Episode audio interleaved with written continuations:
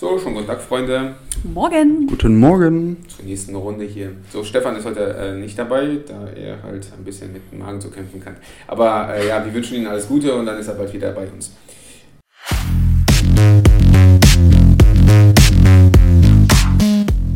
Äh, heute Thema, erstes, äh, ich, ich würde mal sagen, wir fangen erstmal an mit dem ähm, Thema, was die meisten Leute interessiert. Deswegen haben wir ja eine Frage gestellt bekommen. Und zwar äh, Training, insbesondere Krafttraining in der Schwangerschaft. Gut, betrifft uns nicht, aber. so, ähm, mehr gab es leider nicht an, an den Infos, deswegen ist es ein bisschen schwierig. Für oder wieder sollte man das machen oder eben halt auch nicht. Deswegen steigen wir gleich mal mit der Frage ein. Das glaube ich, am einfachsten. Jo. So, dann erzähl mal ein bisschen was, Nancy. Wie ist denn da dein Standpunkt? Also Training definitiv ja, klar, auf jeden Fall.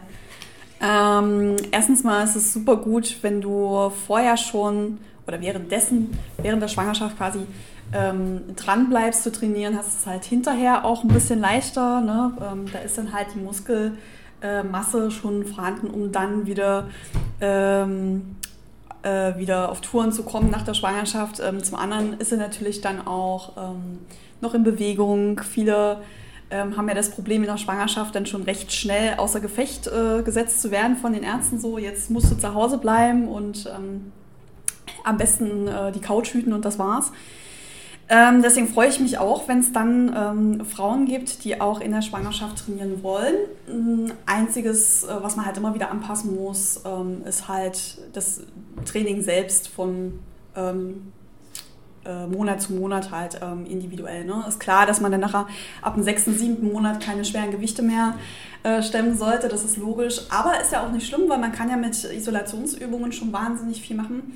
Und ähm, nachher zum späteren ähm, Zeitpunkt mit Bodyweight-Sachen auf jeden Fall weitermachen. Genau, ähm, und nach der Schwangerschaft ähm, ist es erstmal wichtig, ähm, Beckenboden zu trainieren, da auf jeden Fall ähm, Fokus zu legen und dann recht schnell wieder ins Training reinzukommen. Ne, so wie das Go nachher vom Arzt auch ähm, Mhm. kommt, weil da ist natürlich auch wieder abhängig, was ist äh, für eine Geburt gewesen. Es ist eine natürliche per Kaiserschnitt, da muss man ganz viele Sachen noch mit beachten, bevor man dann ins Training wieder einsteigt. Aber generell Training in der Schwangerschaft ist vollkommen okay. Max, deine Meinung dazu? Meine Meinung weicht jetzt nicht großartig von Nancy's ab. Ähm, Ich habe auch jetzt mit den schwangeren Damen, mit denen ich trainiert habe, nur gerade nach diesem abdominalen Druck im Bauchraum gefragt, wie sich's anfühlt und dann immer noch so ein bisschen gepusht bis zur auf jeden Fall Belastungsgrenze, würde ich sagen, bis zur entspannten Belastungsgrenze, ohne ja, irgendwelche Schäden hervorzurufen oder sonst was. Also es lief auch immer alles gut. Aber das eigene Körpergefühl ist da natürlich auch eine, oder spielt da eine entscheidende Rolle der jeweiligen Frau, wo sie ganz besonders drauf hören sollte. Ja, also prinzipiell ist es ja so, auch so, wenn du davor trainiert hast, äh, bevor du schwanger äh, wurdest, dann solltest du auch nicht, äh, wenn wirklich nicht irgendwelche Verletzungen oder irgendwelche Risiken ähm, irgendwie bestehen, dann solltest du nicht aufhören zu trainieren. Also weil es erleichtert ja sozusagen ähm, dann wirklich mal, oder es soll, da ich da nicht in der Situation stecke, ähm, es soll auf jeden Fall dann die Geburt auch erleichtern, weil wenn die Muskeln halt alle, alle funktionieren, man ganz genau weiß, wo man drücken muss, dass auch gerade der ähm, abdominale Druck so ähm, halt eben auch aufgebaut werden kann und vor allem die quer verlaufende Bauchmuskulatur. Das ist halt ganz wichtig, diese zu trainieren, weil die ist ja dafür verantwortlich, dass wiederum ähm, ja, der, der, der Druck halt nach innen gebracht wird, weil wenn du es anspannst, drückt es sich ja alles zusammen. Nicht nur wie diese, diese Flexion, dass du nur nach vorne dich beugst, sondern wirklich mal den, und das ist halt ganz, ganz wichtig, dort auch ein bisschen, bisschen mehr zu arbeiten.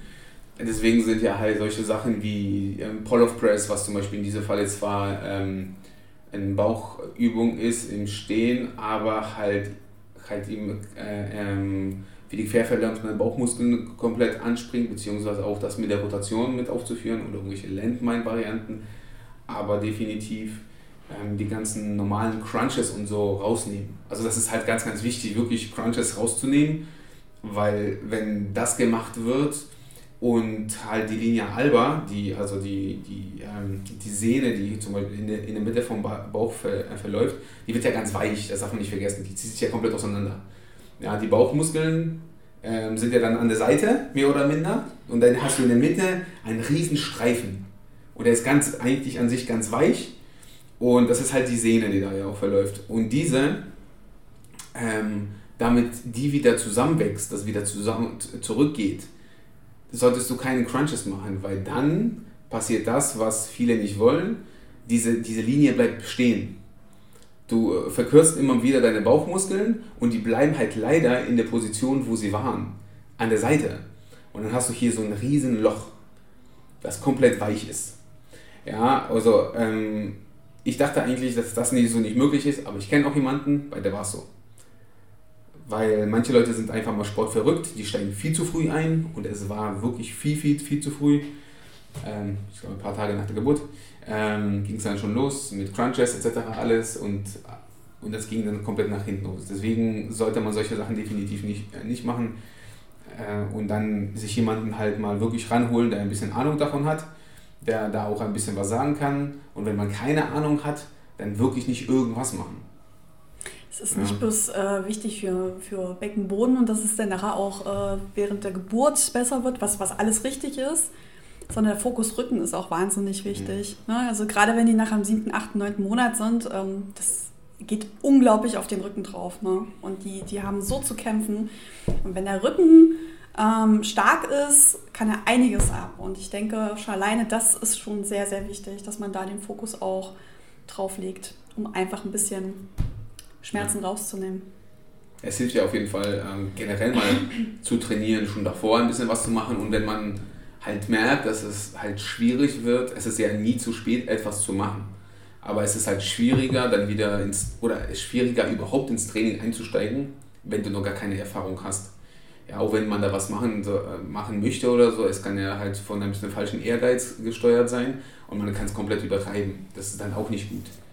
Ja, wenn man davor nie, nie was gemacht hat und auf einmal kriegt man halt wirklich diese absurden Rückenschmerzen, weil er, weil er nichts isst ja, das ist dann, kann dann halt wirklich zu schwer, zu spät sein und vor allen Dingen, das kann dann wirklich nach hinten losgehen. Hm. Und für Leute, die da auch mehr Infos oder solche Sachen machen, es gibt ja auch extra für sowas noch ausgebildete Leute. Ja, also auch gerade nicht nur, wie du gesagt hast, Beckenboden, sondern wirklich die Mitschwangeren dann auch trainieren. Da ist wirklich an sich besser etwas als gar nichts. Ja. So, gibt es dazu noch etwas? Haben wir noch irgendwas vergessen? Aber an sich kann man auch, äh, kann man davon nicht vergessen, äh, man kann auch relativ hohes Volumen, man kann relativ schwer trainieren und relativ lange. Hm. Ja, aber wie gesagt, das ist alles relativ. Na, ähm, also man kommt da auch nicht so, so direkt dran an dem, wo man war. Also irgendwelche persön persönlichen Be äh, Bestleistungen zu, äh, zu ziehen oder zu rücken oder irgendwas, das wird wahrscheinlich nicht funktionieren. Zurückstellen. Ja, da, da muss man ein bisschen zurückgehen, aber es geht schon einiges. Ja. Ja, und vor allen Dingen, man darf nicht vergessen, dass ähm, das alles lockerer wird. Also die, die hormonelle Verschiebung geht in eine bestimmte Richtung. Ich glaube, es geht ja komplett in, dann in Östrogenrichtung. Ähm, und dadurch werden ja die Bänder etc. alles weich. Das ist, und das ist auch richtig so. Weil sonst wäre wär eine Geburt wahrscheinlich nicht möglich. Und, und das gilt nicht nur um den Bereich, wenn es um die Geburt geht, sondern es geht auch wirklich um alle Bänder. Ja, also es sind halt wirklich Fußgelenke, Handgelenke, Ellenbogen, die schon so bei, sowieso schon bei vielen hypermobil sind. Und auch Schultern, das ist dann alles nicht so stabil. Und da muss man halt auch ein bisschen äh, Obacht darauf legen, ähm, wie das Training dann angepasst wird.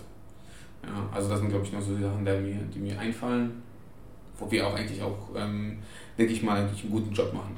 Also haben wir bis jetzt eigentlich ähm, ja, auch keine Beschwerden oder so gehabt. Deswegen, so, äh, hast das, gibt's von deiner Das war's aus der Box? Ja, ja. okay. Erstmal. Ja, da muss man gucken, dass wir die Leute noch ein bisschen animieren, mal Fragen zu stellen hier an uns aus dem Studio. So, aber du hast hier ein paar Fragen äh, aufgeschrieben noch. Um, ja, am 4. Februar starten die Olympischen Winterspiele dieses Jahr.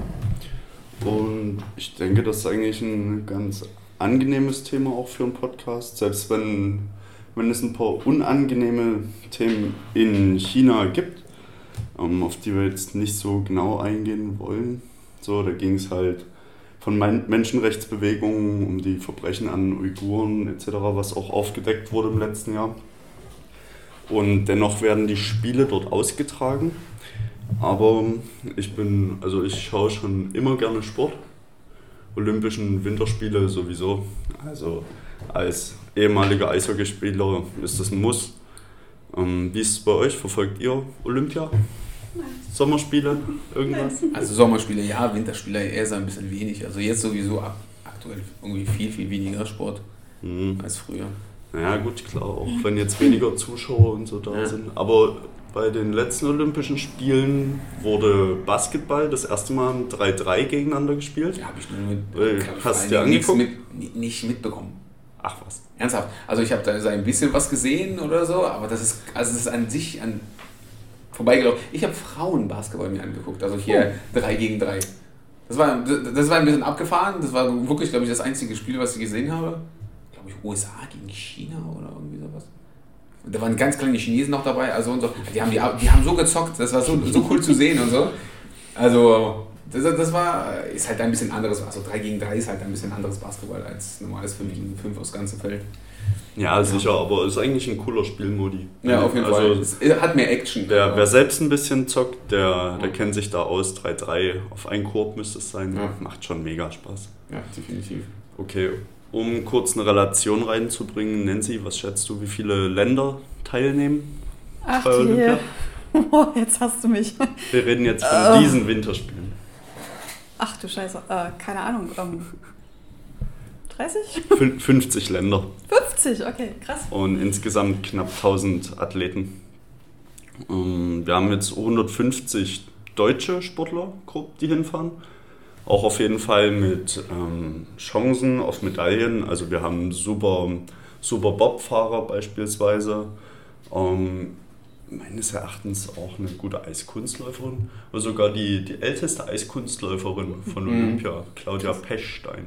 Äh, die gibt's noch, ja? Mhm. Krass, Was die schätzt du jetzt, wie, wie alt sie ist? Oh, die ist doch. Die ist doch bestimmt schon fast 50, oder? Die ist 49 Jahre. Ha, sag ich doch. Ja, Krass. ist schon bemerkenswert. Ich finde sowieso, das mit dem Altersunterschied von vielen Sportlern ist super krass. Also jetzt bei den letzten Sommerspielen gab es eine Turnerin, eine russische, die Mhm. war 48 Jahre alt. Wow. Das ist krass. Und gleichzeitig hat die jüngste Sportlerin überhaupt eine Medaille geholt.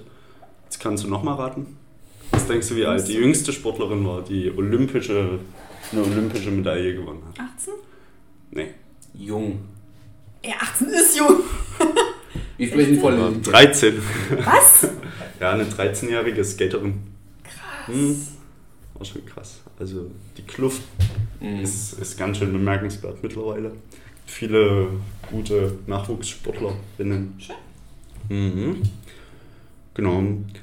Ja, ansonsten denke ich eigentlich, kann man die Sportler, die jetzt halt teilweise auch so ein bisschen zwischen den Stühlen stehen oder doch vermutlich eher mal in die Kritik geraten, weil sie dennoch nach China fahren, ähm, ein bisschen in Schutz nehmen. Ich denke, für die sollte man schon eine Lanze brechen. Und das war eigentlich so meine Frage für heute, ob ihr das genauso seht. So, jeder, jeder von denen trainiert in der Regel schon sein ganzes Leben lang irgendwo auf so einen Moment hin. Ich denke mal, als Sportler wirst du die Chance haben, in deiner Karriere ungefähr, wenn, wenn alles gut läuft, drei Olympische Spiele mitzuerleben. Mhm. So, das sind dann zwölf Jahre Profisport. Und ich denke, man kann denen nicht unbedingt einen Vorwurf machen, ähm, wenn, wenn sich denen jetzt eben dieses Jahr die Chance bietet, dorthin zu fahren, ähm, dort auch teilzunehmen. Ich meine, selbst wenn es weniger Spaß macht, ne, du hattest schon drüber gesprochen, es sind halt weniger Fans am Start. Aber soll man sie auf jeden Fall trotzdem machen lassen. Oder? Was sagt ihr dazu? Gibt's da. Mm, Also ich denke auch, ähm, das hast du schon ganz gut gesagt. Ich denke, die, die Chancen, da hinzukommen, ist, die sind relativ äh, gering, sagen wir es mal so. Ne? Wenn du dann einmal so eine Chance hast, möchtest du auch nutzen. Ich glaube aber, dass das moralisch gesehen für die ein oder anderen Athleten, Athletinnen ähm, recht schwierig ist. Das kann ich mir gut vorstellen und ich glaube, das ist eine sehr schwere Entscheidung. Ähm, auch mit den Fans. Ich bin ja immer noch der Meinung, wenn du Fans hast, ist das von der Motivation her nochmal was ganz anderes. Ähm, wir sehen es jetzt aktuell zum Beispiel beim Fußball. Ähm, ein leeres Stadion ist halt nicht dasselbe, wie wenn es voll ist. Es ist einfach so. Ähm, deswegen finde ich das zum Beispiel auch sehr schade, auch wenn man das vielleicht aktuell ganz äh, gut verstehen kann. Ähm, ich möchte nicht äh, in, in dieser Haut stecken von den Athleten und Athletinnen. Also diese Entscheidung zu treffen ist sehr, sehr schwer, aber ich gehe da voll mit bei deiner Meinung und sage, du hast die Chance nicht oft. Also sollte man sie auch nutzen. Ja, man darf ja nicht vergessen, dass ja alles Politik ist. Also am Ende sind die, ähm, sind ja nur, die Athleten sind ja nur so dass so die Speerspitze, die vorne noch ist, sozusagen. Ja, alles, was davor schon kam oder sowas, dieser ganze äh, Bewilligungsprozess oder die ganzen ähm, Sachen, die davor passieren, das ist dann die IOC, die sind dafür verantwortlich. Ja? Also die, die Athleten können ja am Ende nichts dafür, wo es stattfindet. Also und das ist ja ein Prozess, das dauert ja Jahre, bis es erstmal soweit ist. Mhm. Und dann kurz davor erstmal die mal anzuprangern und dann mal zu sagen, ja, ihr könnt was dagegen tun. Naja, ich meine, davor hat ja die Politik oder beziehungsweise die, äh, hat die Presse ja auch nichts dagegen gesagt. Und jetzt auf einmal ist, also sind sie dafür verantwortlich. Also ich meine, die, die, äh, die Presse und alle sind ja auch nicht irgendwie zu verlegen, um ihren letzten Strohhalm irgendwo mal zu greifen und eine geile Story rauszuholen und so ist es ja für die, für die Athleten ja auch. Mhm. Ja, das ist vielleicht deren letzte Möglichkeit, bei den Olympischen Spielen dabei zu sein. Ja. Du ähm, hast halt die Pandemie und den ganzen Spaß gut überlebt, hast dich trotzdem noch da qualifiziert und dann sagen, ja, jetzt musst du mal äh, irgendwie mal sagen, nö, ich fahr. Also, das, das, das stehen ja auch so, das sind ja Sponsorengelder dahinter. Da steht eine ganze, also da steckt halt so viel dahinter und hängt auch so, so viel mit. Deswegen ist es für mich, jeder, der da irgendwie argumentiert, war, hat wahrscheinlich noch nie Sport gemacht war noch nie in dieser Situation und sollte sich definitiv davon ein bisschen so äh, zurückhalten, weil am, äh, das hätte man schon viel, viel früher halt eben machen können. Und sagen, okay, gut, wir vergeben halt eben die äh, Olympischen Spiele nicht nach China, sondern wirklich nach Deutschland dann zu sagen. Gut, aber die, in Deutschland war es ja so, dass sich eben halt die Deutschen dagegen ausgesprochen haben. Es gab ja eine Umfrage und die haben sich halt dagegen ausgesprochen und damit war es dann, dann auch durch. Ja, aber da können die Athleten ja nichts dafür jeden. So. Nee. Ja, nö, Die politischen Hintergründe, die ja. fürchterlich, wenn man, wenn man da genauer drauf eingeht. Das soll nicht Gegenstand von unserem Podcast sein, hm. sondern wirklich mal mehr die Sicht der Sportler, finde ich. Ähm, die verzichten ja auch wirklich auf noch viel mehr jetzt. Ähm, die fahren dahin, sind erstmal ähm, teilweise bis zu drei Wochen. Ungeimpfte Sportler müssen dort drei Wochen in Isolation gehen. Das bedeutet, kommt Training, keine Gesellschaft, das Essen wird vor die Tür geliefert. Also ist ja auch nicht so der, der Standard, den die, den die Sportler haben. Die verzichten schon auf einen, auf einen ja, auf, auf ihren eigenen Standard, um dort trotzdem teilnehmen zu können. Und ich finde, davor sollte man ein bisschen Hut ziehen. Hm. Und ich freue mich eigentlich trotzdem zu sehen, was dieses Jahr so passieren wird. Ja, da war ja auch, also in Doku mal kurz, ja, kurz gesehen dazu, da war ja auch eine Rodlerin, die wurde ja positiv getestet. Und dann musste sie, sie durfte nur noch als letzte abends ohne Kontakt, ohne Training, nur noch, nur noch runterfahren. Oh. Ja, und das war dann um 21.30 Uhr oder so, wenn alle anderen durch sind oder sowas. Da durfte sie nochmal kurz, und das funktioniert natürlich nicht. Ja, weil du kannst ja nur in dieser Zeit fahren. Du hast ja. dann keinen Kontakt mit anderen Menschen, du kannst dich da jetzt nicht vorbereiten, du siehst nicht, also kannst ja nicht öfters fahren, so, du brauchst ja auch eine Erholungszeit. Und dann siehst du ja auch die anderen Sportler, wie fahren die jetzt. Also es funktioniert natürlich vorne und hinten nicht. Ja, und teilweise sind die auch in Hotels runtergebracht, beziehungsweise das sind ja Absteigen, wo du denkst, Alter. Das, das hier vom, vom Art, ne, der, der, was ist so, Sperrwerfer, glaube ich. Der hatte nämlich einen positiven Test, den haben sie direkt eingesackt. Der, der Sperrwerfer? Hm, der, der wusste gar nicht. Hm? Aber dann nicht beim. beim ne, dies, nicht, nicht Also den letzten. Genau, ah, okay. genau. Und dann haben sie den direkt abtransportiert und dann hat ja. sich aber auch herausgestellt, dass es eine falsche Charge der Tests war. Ach du Scheiße. Also 48 Stunden später hat sich herausgestellt, dass der Test einfach schlecht war. Oh Gott. Und der war in der Zwischenzeit, hat er halt gefilmt, ein Video gemacht in so einer gefängnisähnlichen Einrichtung, komplett eingezäunt alles und halt mit Bettwanzen und dem ganzen Drumherum. Also so richtig, richtig böse, so wie man sich das nicht vorstellt ja. bei Olympia. Das ist schon krass. Und da würde ich sagen, dass sie das trotzdem alle auf sich nehmen wollen, finde ich doch sehr bemerkenswert. Ja. Finde ich gut. Ist ja genauso wie beim Fußball jetzt. Also man kann ja jetzt den Fußballern oder den allen, der jetzt für, für Katar, was Ende, des, Ende dieses Jahres ja stattfindet, irgendwo im Winter, kannst du ja auch keinen Vorwurf machen, den ganzen Teams. Klar können die das boykottieren oder irgendwie sowas, ja, aber also ich meine, am Ende boykottieren vielleicht ein paar Spieler oder irgendwie sowas, aber das Team fällt ja, die Teams fahren trotzdem hin. Mhm. Auch wenn der Rasenhersteller oder so, der aus Holland, der hat ihm halt alles boykottiert, gut, da haben sie sich jemand anderen geholt. Es springt da jemand Neues rein. Es ist zwar, ist zwar schön und gut, aber das ist, das ist, das ist es halt. Also ich glaube, da sind auch so viele dahinter, also mit ja. Macht, das kannst du, glaube ich, auch einfach nicht so boykottieren. Ich glaube, da bist du einfach machtlos. Ja, am Ende ja. Deswegen, also jeder Sportler, der da hinfährt und hinfahren will, den verstehe ich zu 100 Prozent. Ja. Hm, ich würde es auch machen. Ja. ja. Definitiv. Ja, gut, dann danke auf jeden Fall für eure Meinung zu dem Thema. Mhm. Sehr gut. Mhm. Haben wir noch eine Frage hier? Max, du hast da noch irgendwas. Eine Frage. Okay, aufs Thema bezogen. Rad und Basketball. Mhm. Würdest du lieber die WM oder lieber Olympia gewinnen? Was beim Basketball oh, oh, das ist aber gut. Hatte WM oder Olympia? Ich glaube, WM ist schwerer. Glaube ich zumindest. Und Olympia hat aber mehr Wert. Ja, also, das ist etwas ja, seltener. Ja, ja, ja ist halt. Naja, die sind ja beide, glaube ich, alle vier, alle vier Jahre. Deswegen ähm, wäre das dann eigentlich auch egal, welche. Aber ich glaube, Olymp ja, Olympia lieber gewinnen, weil ich glaube, das Happening mit allem drumherum ist einfach viel, viel größer. Da sind, gucken viel, viel mehr Menschen hin. Ja? Oder bleibt auch jemand irgendwo mal hängen beim Basketball, oder durch Zufall. Dass jemand einfach so beim, bei der Basketball-WM hängen bleibt, irgendwo im deutschen Fernsehen, ist sehr, sehr unwahrscheinlich. ja, das stimmt. Da irgendwas gesagt. Deswegen glaube ich, Olympia ist das Stellenwert. Ist ja, Olympia ist schon krass. Ja. Vor vier Jahren 2018 hat die deutsche Eishockeymannschaft das erste Mal Silber bei Olympia. Vor einmal Bronze vor vielen, vielen Jahren. Also das war ein richtig, richtig gutes Turnier. Es war schön zu sehen. Aber auch sehr überraschend, oder? Ja. Alle. Ja, die kamen schon als Underdog. Ja, ich meine, die haben im Halbfinale Kanada besiegt.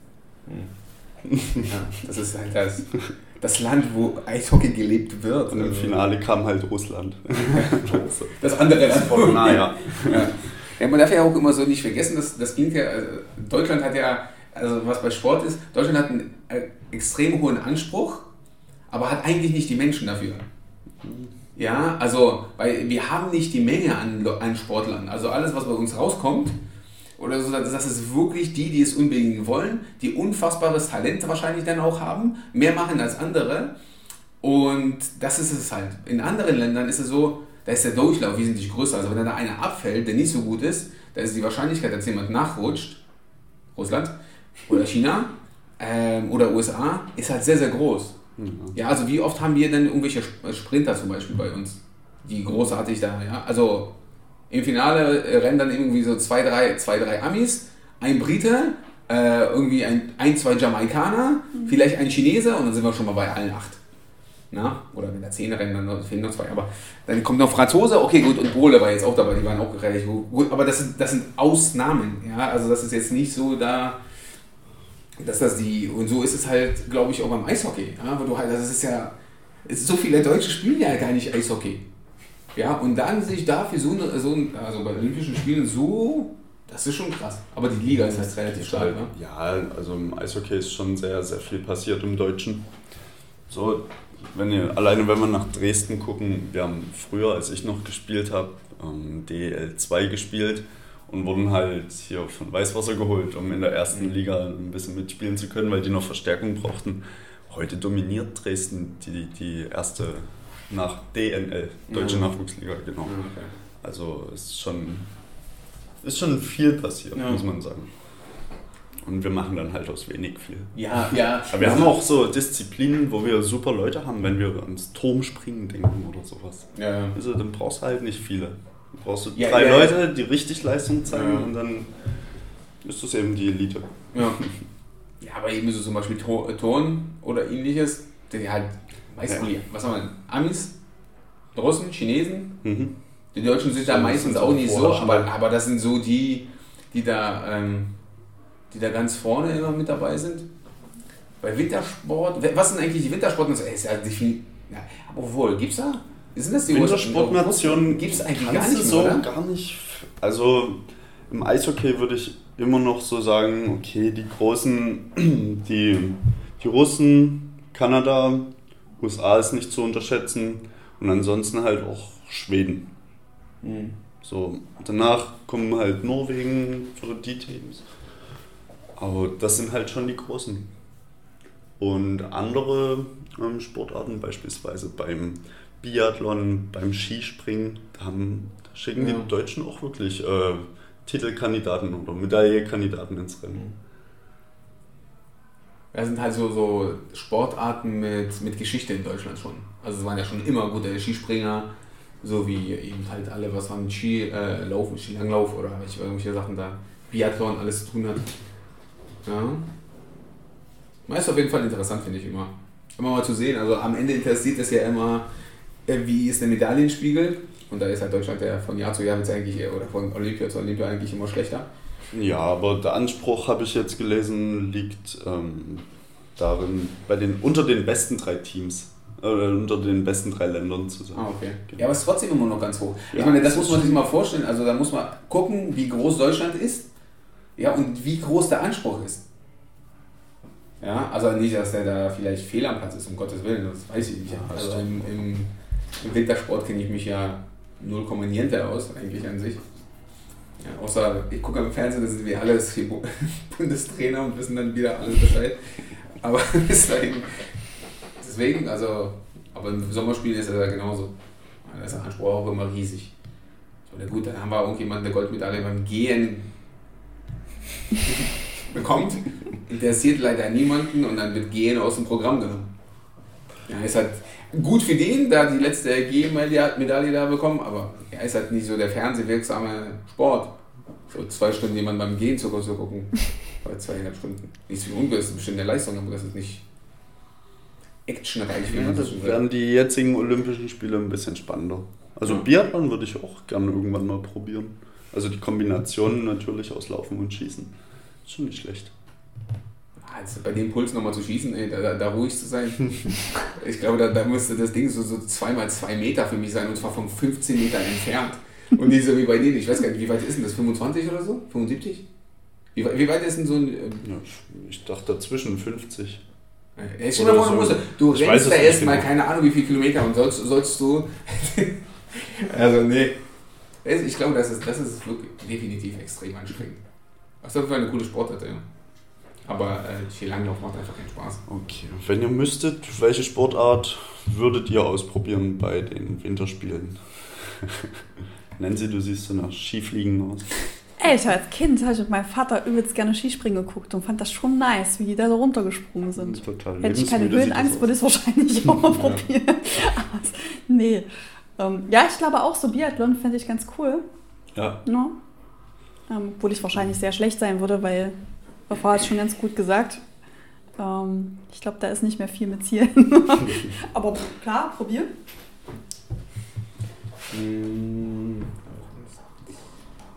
Winter, Wintersport.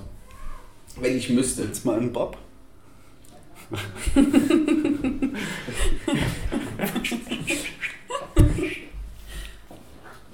ja, ich, ich glaube mal so.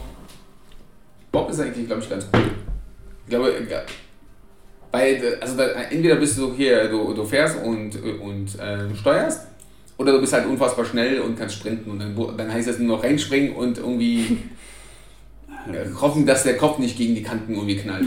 Ja, also das sind halt richtige Maschinen, die da auch rumsprinten. Also, ähm, was haben wir denn noch eigentlich für, für verschiedene Sportarten?